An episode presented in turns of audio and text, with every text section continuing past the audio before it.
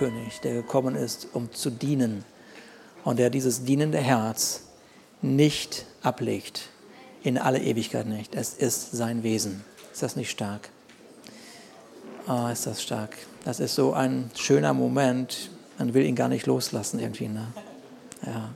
So lass uns diesen Moment in unseren Herzen tragen.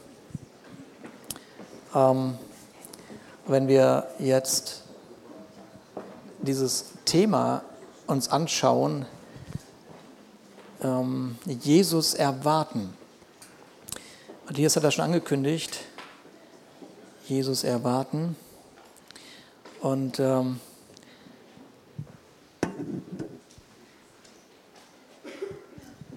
ich drehe das ein bisschen um, dieses Thema. Also die Überschrift, was kann man schon von dir erwarten? Oha.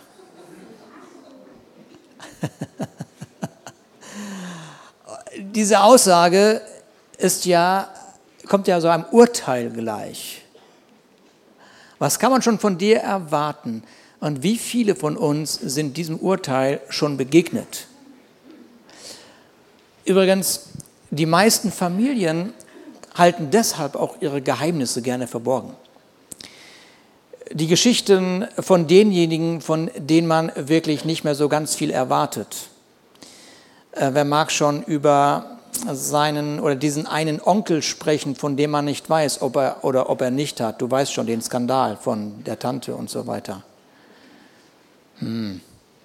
Es gibt Familiengeschichten, die möchte man und die sollte man auch nicht erzählen vielleicht. Außer man heißt Jesus. also man heißt Jesus. Also ist ja erstaunlich.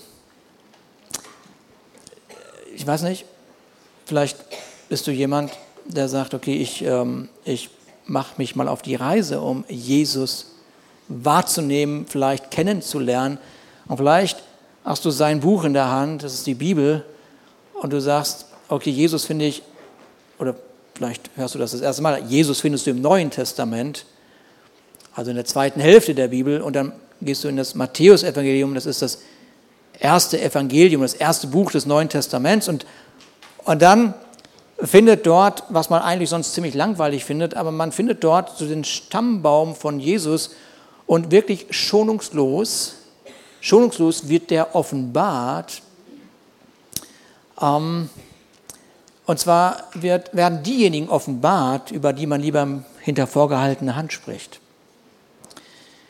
Ähm, da war diese eine Prostituierte aus Jericho, was will man schon von so einer erwarten? Und da ist der Jakob, der war so listig, dass das List einen neuen Namen bekommen hat. Jakob. Ja. Und dann ist natürlich dieser herausragende König David zu finden. Herausragend auf der einen Seite, aber vielleicht auch ein bisschen unberechenbar. Heute schreibt er Psalmen über die Größe Gottes und morgen stolpert er über eine Badewanne. Wäre nicht so schlimm, wenn ich in der Badewanne eine Frau drin gesessen hätte, die nicht zu ihm gehörte. Und äh, in der Wärme der Badewanne entschließt er sich, ihren Mann umzubringen. Auf was man für Gedanken kommt, wenn man in der Badewanne sitzt. Alles Menschen in dem Stammbaum von Jesus. So. Was soll man von Jesus erwarten, wenn seine Familie schon so eine Geschichte trägt? Und eigentlich, und das ist doch unsere Erwartungshaltung, erwähnt man nicht so sehr gerne die schwarzen Schafe der Familie. Warum nicht? Weil man möchte gerne gut dastehen. Einfach nur gut dastehen oder zumindest seine Ruhe haben mit den Geschichten. Hört sich einfach besser an, wenn du erzählen kannst, welchen Mehrwert deine Familie der Gesellschaft bringt. Und nicht, wie viel die Gesellschaft deiner Familie bringt. Du verstehst schon. Ja. Und warum taucht in der Bibel wenn man sich auf den Weg macht, Jesus zu begegnen, ausgerechnet erst einmal genau das an, auf. Warum? Warum macht die Bibel die dunklen Seiten der Familie von Jesus derart sichtbar? Ganz einfach, weil es in jeder Familie,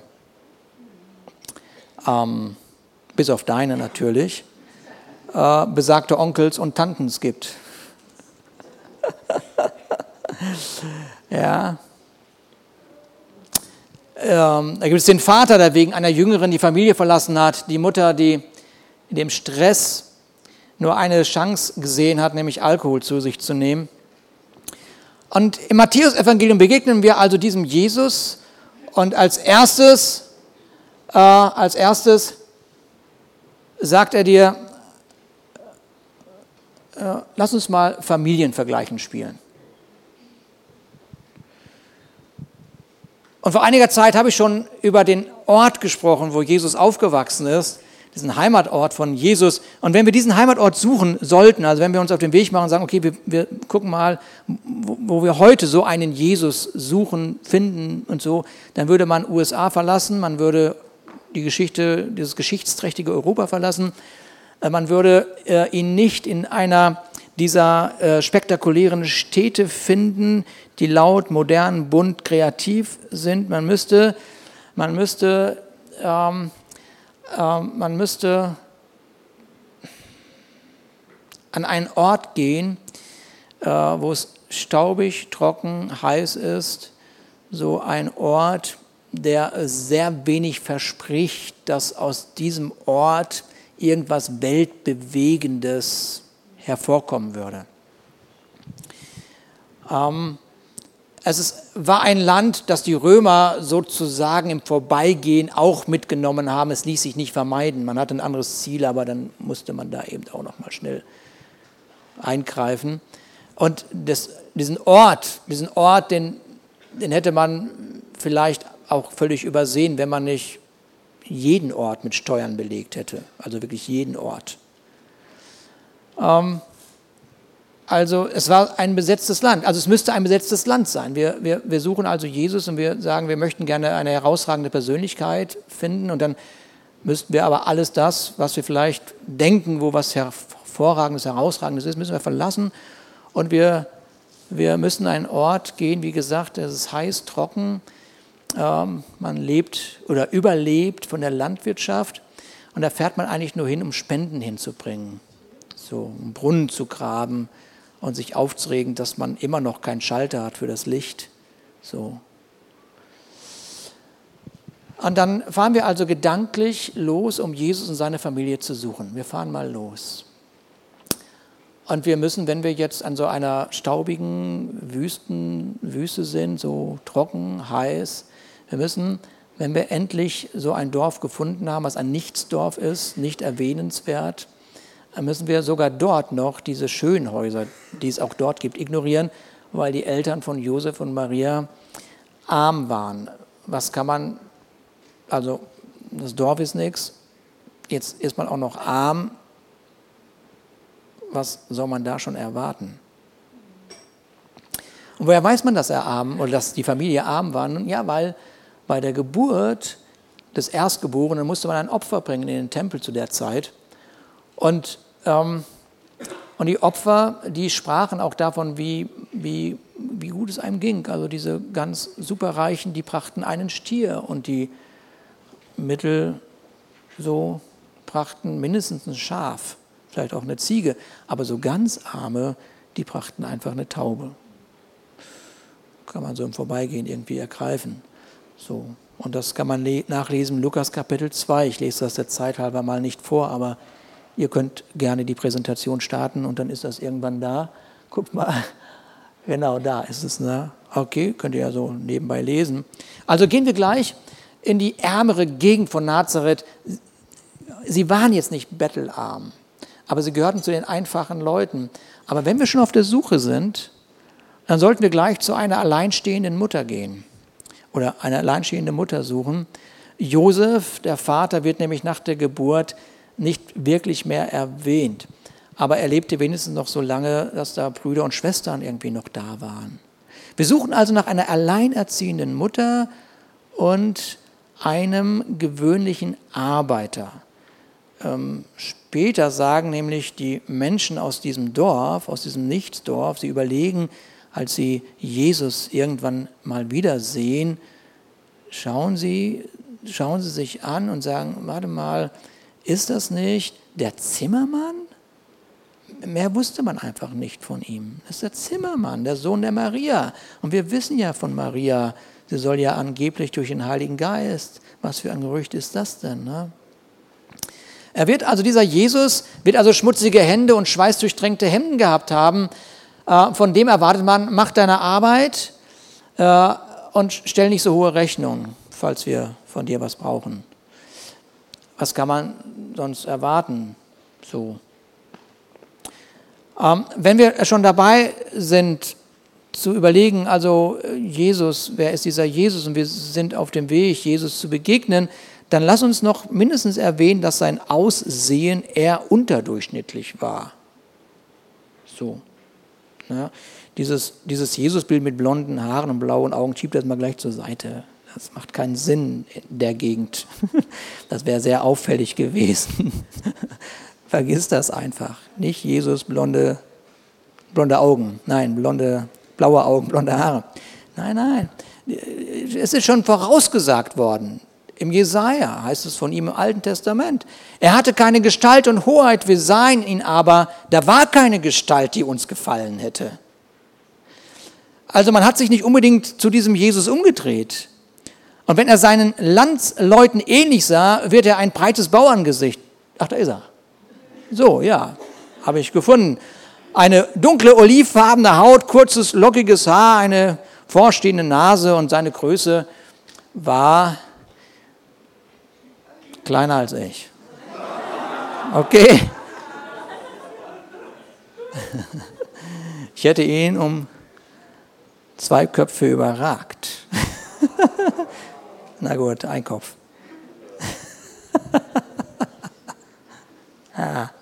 Also, was kann man von jemandem erwarten, der, der nicht auf eine Titelseite kommt? Also noch niemals, denkt man nicht dran, da wird man nicht drauf kommen. So, aber wenn man sich dann durch das Leben von Jesus so ein bisschen durcharbeitet, dann findet man folgende Aussage im Hebräerbrief. Da heißt es, er hat die Menschen befreit, die durch ihre Angst vor dem Tod das ganze Leben lang Sklaven gewesen sind.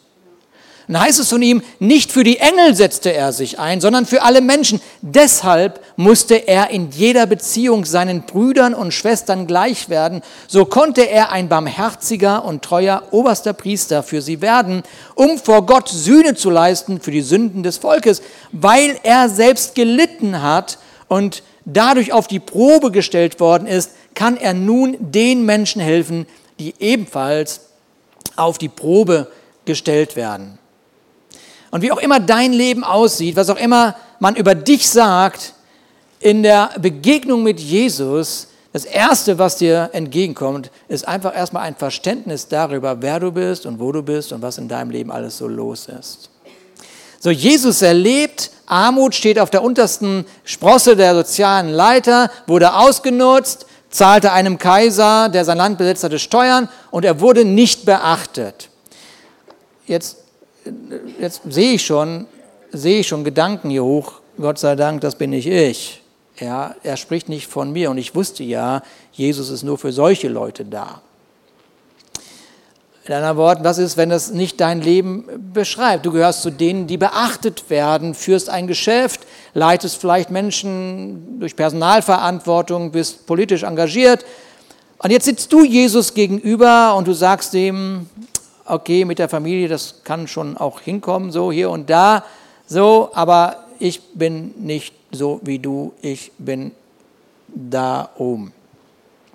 Dann sagt Jesus zu dir, ja, ist kein Problem, ähm, hast ja gerade im Hebräerbrief gehört, dass ich in allem versucht worden bin oder in allem, allem alles durchlebt habe. Weißt du, äh, ich hatte in meinem Leben eine Vision und für diese Vision habe ich eine Bewegung ins Leben gerufen und dafür musste ich Mitarbeiter rekrutieren. Es waren mindestens 70, irgendwann waren wir viel mehr und, und, und, und, und, und, und. Und ich musste Personal einstellen. Und übrigens zu meiner Gruppe gehörte ein Zelot. Ich will dir das nur mal kurz aus meinem Leben berichten. Ein Zelot. Weißt du, was ein Zelot ist? Nein, also ein Zelot ist jemand, der mit Gewalt gegen die Römer vorgehen wollte. Ja, so ein aggressiver Typ. Aber was die Sache in meinen Teammeetings so interessant gemacht hat, war, dass in dem Team jemand war, der für die Römer gearbeitet hat. Kannst du dir vorstellen, wie interessant unsere Teammeetings waren? Ja? Und wenn wir irgendwo übernachten mussten, habe ich mich zwischen denen gelegt, ja, damit nichts passiert. Ähm,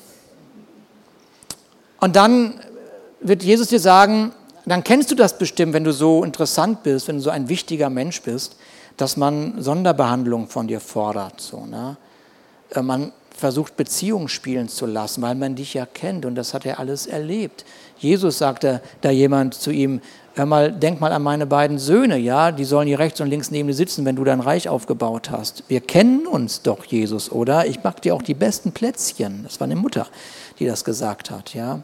Ich sage ja immer, das muss so eine italienische Verwandtschaft gewesen sein, weil die Söhne die Mutter vorgeschoben haben, aber sowas findet man alles in der Bibel. Genau. Und wenn du das Gefühl hast, dass du sagst, okay, ich habe so viel zu tun, ich, ich, ich möchte gerne ausbrechen, ich muss mal weg, ich muss mal einfach für mich sein, dann sagt Jesus, ja, kann ich auch ganz richtig gut verstehen. Weißt du, was ich gemacht habe? Ich bin früh am Morgen, Markus 1, früh am Morgen aufgestanden, als es noch völlig dunkel war. Und dann habe ich das Haus verlassen und ich bin an einen einsamen Ort gegangen, habe dort einfach mal gebetet. Ähm, und dann sagst du, okay, ich topp das. Ich habe diese Woche kein Mittagessen gehabt. Dann sagte Jesus, okay, ähm, kein Problem. Da sagte Jesus zu ihnen, komm, wir gehen an einen einsamen Ort, wo wir allein sind und wo wir auch ein wenig ausruhen können. Denn es war ein ständiges Kommen und Gehen, dass sie nicht einmal Zeit zum Essen fanden. Sie fuhren also mit einem Boot an einem einsamen Ort, um allein zu sein, aber man beobachtete sie bei der Abfahrt und, vieles war, und vielen war klar, wohin sie wollten. Da kamen die Leute aus allen umliegenden Ortschaften angelaufen und waren so auf dem Landweg noch vor ihnen da. Ja, du hast Probleme, kenne ich, sagt Jesus dir. Kein Problem, kenne ich. Lass uns weiter vergleichen. Okay, du, du kommst mit diesen ganzen E-Mails nicht mehr zurecht und WhatsApp, es wird einfach zu viel. Die Nachrichten geben dir einfach keine Ruhe. Wieso hat der Tag nur 24 Stunden? Ja, wie wäre es mit einem kleinen Vergleich, sagt Jesus. Ich lese dir was vor aus meinem Evangelium oder aus meinem Leben. Die Menschen strömten in Scharen herbei und brachten Lahme, Blinde, Krüppel, Stumme und viele andere Kranke zu ihm. Sie legten sich vor seinen Füßen nieder und er heilte sie alle. Eine ganz kleine Vorstellung, nur eine ganz kleine Vorstellung, nur eine ganz kleine Vorstellung. Du sagst, du hast Stress. Ja. Ja. Aber sag, vielleicht sagst du, nee, pass mal auf, also ich, war weder, ich bin weder arm, noch bin ich jetzt so angesehen. So, und jetzt, was kann ich jetzt von diesem Jesus erwarten? Und sagt er, okay, ich bin noch nicht durch, lass uns nochmal was vergleichen. Ähm, lass uns nochmal noch einen Blick in meine Familie werfen, sagt Jesus. Guck mal, da sitze ich in einem Haus, bin wieder versammelt, wieder haben sich viele Menschen versammelt, es waren sowieso immer viele Menschen um, um mein Leben herum. Und ähm, wir hatten wieder einmal nicht Zeit zum Essen, Markus 3. Und als meine Angehörigen das erfahren hatten, machten sie sich auf den Weg, um mich mit Gewalt da rauszuholen. Du sagst, du hast Spannung in deiner Familie? Meine Familie hatte schon den Überweisungsschein vom Krankenhaus dabei. Sie dachten, ich wäre verrückt. Was, was du sagst, du sagst, über dein Leben ist gesagt worden, was soll man noch von dir erwarten? Was soll man von deinem Leben erwarten? Jemand, der so ist wie du oder jemand, der so eine Familie hat oder jemand, der das durchlebt hat. Was soll man von dem erwarten? Er hatte Feinde, die sagten, er ist ein Sünder und viel Fraß, auch nett. Man belastet ihn durch falsche Zeugenaussagen im Bewusstsein, dass wenn diesen Zeugenaussagen geglaubt werden würde, müsste er sterben.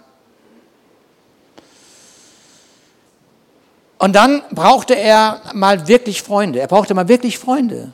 Er braucht in einem Moment wirklich Freunde. Und sie sehen nicht, was er durchlebt. Sie sehen es einfach nicht, weil sie mit ihrem eigenen Leben so sehr beschäftigt und müde waren. Einfach beschäftigt und müde. Und dann braucht er einmal ihr Gebet und sie schlafen. Dann komme ich zu meinen Freunden und sie schlafen. Kennst du das? Dass du Freunde hast und, und die wissen gar nicht, wie es dir wirklich geht. Sie erzählen von sich, von sich, von sich, von ihrem Leben und ihrem Leben und, und es ist irgendwie anstrengend und du kommst einfach nicht dazu, von dir zu erzählen. Du wirst nicht wahrgenommen. Er kannte Zorn, er kannte Hunger, Verzweiflung, eine Verzweiflung, die ihn sogar trieb, als Mann in der Öffentlichkeit äh, an, an, an, äh, zu weinen anzufangen. Ja, er liebte das Vergnügen, denn er hatte eine gewinnende Art. Er war so müde, dass er den Sturm nicht mitbekam. Er war arm, er war dreckig, er borgte sich eine Münze, um seine Steuern zu zahlen.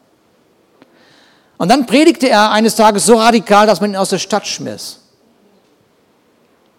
Und dann wurde er derart versucht in seinem Leben, dass er, dass er wusste, wie der Feind riecht. So nah kam der Feind. Wenn du Gottes Sohn bist. Wenn du Gottes Sohn bist. Und er hat in seinem Leben solche Angst, dass er Blut geschwitzt hat. Und von diesem Jesus, der in allem versucht wurde, jetzt haben wir ein großes Bild, das ich nur kurz skizziert habe, von der Seite der Gesellschaft zur anderen Seite der Gesellschaft. Und von diesem Jesus, der in allem versucht wurde, alles durchlebt hat, wie du und ich, von dem heißt es, ich schäme mich nicht für dich. Denn hinter diesem, was kann man von dir schon erwarten, steckt gleichzeitig, eigentlich schäme ich mich, wenn ich in deiner Nähe bin. Und dieser Jesus sagt, ich schäme mich nicht für dich. Andere mögen über dein Leben sagen, dass du dich nicht verändern wirst und dass man von einem wie dir nichts erwarten kann. Sie haben deinem Leben einen Stempel gegeben und erwarten keine Veränderung. Und dann müssen wir noch einmal, wie am Anfang der Predigt, in diesen Hebräerbrief gehen und nochmal was lesen, da heißt es, Hebräer 2, ja, es ging nicht kleiner, hab's versucht. Tut mir leid, ich wollte das alles auf eine Folie kriegen. Ich lese auch vor. Es gibt eine Stelle in der Schrift, an der es ausdrücklich gesagt wird, was ist der Mensch, dass du Gott an ihn denkst? Was ist dieser Mensch? Was ist der Menschensohn, dass du dich um ihn kümmerst? Du hast ihn für eine kurze Zeit geringer gemacht als die Engel, dann aber hast du ihn mit Herrlichkeit und Ehre gekrönt und hast ihm alles unter die Füße gelegt. Der, von dem hier die Rede ist, ist es, dem Gott alles unterstellt hat. Mit anderen Worten, es gibt nichts, worüber er nicht der Herr wäre. Allerdings ist das gegenwärtig für uns noch nicht im vollen Umfang sichtbar. Eins jedoch sehen wir bereits, er selbst, Jesus, der für eine kurze Zeit geringer war als die Engel, ist jetzt aufgrund seines Leidens und Sterbens mit Herrlichkeit und Ehre gekrönt. Denn er hatte den Tod auf sich genommen und damit durch Gottes Gnade allen Menschen, damit durch Gottes Gnaden alle Menschen der Weg zur Rettung offen steht. In Gott hat ja alles nicht nur seinen Ursprung, sondern auch sein Ziel. Und er will viele als seine Söhne und Töchter an seiner Herrlichkeit teilhaben lassen. Aber um diesen Plan zu verwirklichen, war es notwendig, den Wegbereiter ihrer Rettung durch Leiden und Sterben vollkommen zu machen. Er, der sie heiligt, und sie, die von ihm geheiligt werden, haben nämlich alle denselben Vater. Und aus diesem Grund schämt sich Jesus auch nicht, sie als seine Geschwister zu bezeichnen. Okay. Schlägst du das Matthäusevangelium auf? Du bist immer noch da auf dieser ersten Seite. Ich habe ganz kurz skizziert, was für ein Leben er gelebt hat.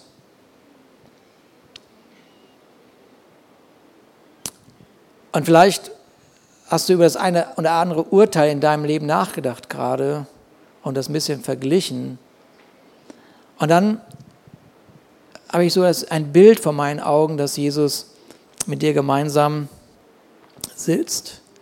So und, und er sagt dir folgendes, weil ich an dich glaube, habe ich den Schuldschein, der auf deinen Namen ausgestellt war und dessen Inhalt dich angeklagt hat, weil du die Forderungen des Gesetzes nicht erfüllt hast, für nicht mehr gültig erklärt.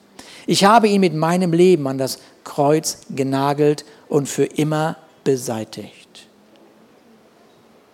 So Jesus Christus ist das Sichtbarwerden der Gnade Gottes mit nur einem einzigen Ziel. Dein Leben, in welchem Spannungsbereich oder welcher Herausforderung auch immer, mit den Möglichkeiten Gottes über alle falschen Erwartungshaltungen zu erheben.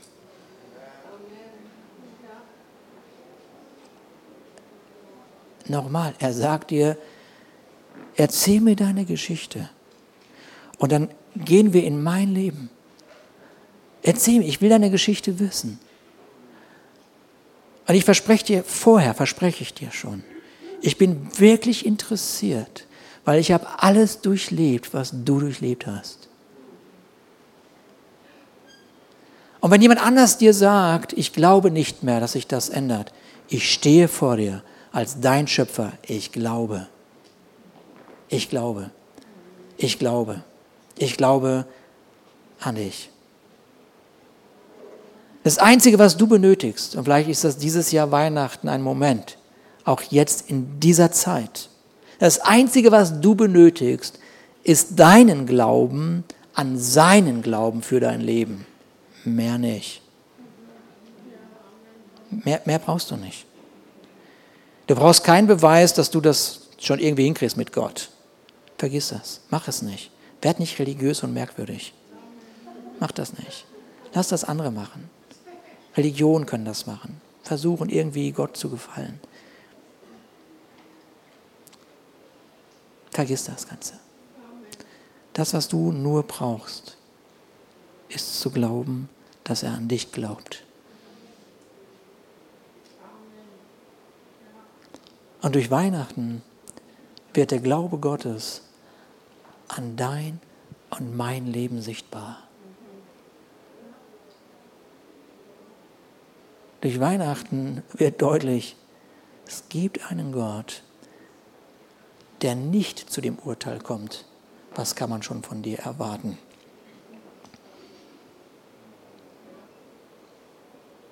Der diese ganzen Urteile aufhebt und sagt, nehme ich alles zu mir. Du bist mein kostbarer Sohn.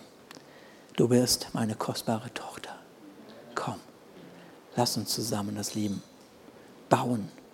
Lass uns gemeinsam das Leben leben. Lass uns das Leben gestalten. Ich liebe diesen Gott.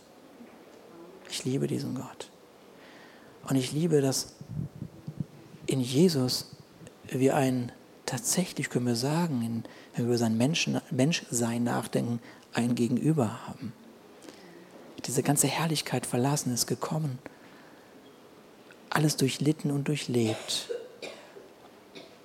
um heute zu sagen, ich verstehe dich. Ich verstehe dich. Aber jetzt gehen wir einen Schritt daraus, weil ich glaube an dich. Und ich gebe dir mein Leben. Ich gebe dir meine Möglichkeiten. Wow. Und deshalb können wir nicht anders hier in dieser, dieser Gemeinde so eine Art Lobpreis machen. Wir können, wir erheben dich. Und das haben wir, glaube ich, 20 Mal gesungen. Vielleicht bist du als Gast hier und jetzt weiß ich das, dass ihr ihn erhebt. Aber vielleicht weißt du jetzt erst recht, warum wir ihn erheben. Und ich möchte beten, vielleicht kann das Lobpreisteam das auch irgendwie hinkriegen, nochmal nach vorne kommen. Ich weiß nicht, ob ihr das hinkriegt, dass das Lobpreisteam nochmal nach vorne kommt. Ähm, kriegt ihr das hin, so ganz spontan? Das haben wir nicht abgesprochen, weil ich liebe Überraschungen. Ihr könnt ja schon mal, ihr könnt schon mal kommen, wenn ihr euch traut. Sonst gehe ich ans Klavier. genau seht ihr, seht ihr das, das ist so ein, ein, kostbar, das ist ein kostbarer Moment, den wir hier haben. Ähm, äh, dass wir so einen Blick in, in dieses ganze Leben von, von Gott von Jesus bekommen. Und er uns auch heute, heute Nachmittag sagt, okay, komm, hier ist meine Hand. Und ähm, äh, ich biete dir an, alles das, was dich belastet, zu nehmen und dich zu erneuern. Lass uns nochmal gemeinsam aufstehen und äh, nochmal singen, Jesus, ich erhebe dich, wir erheben dich, ja? Lass uns das nochmal singen.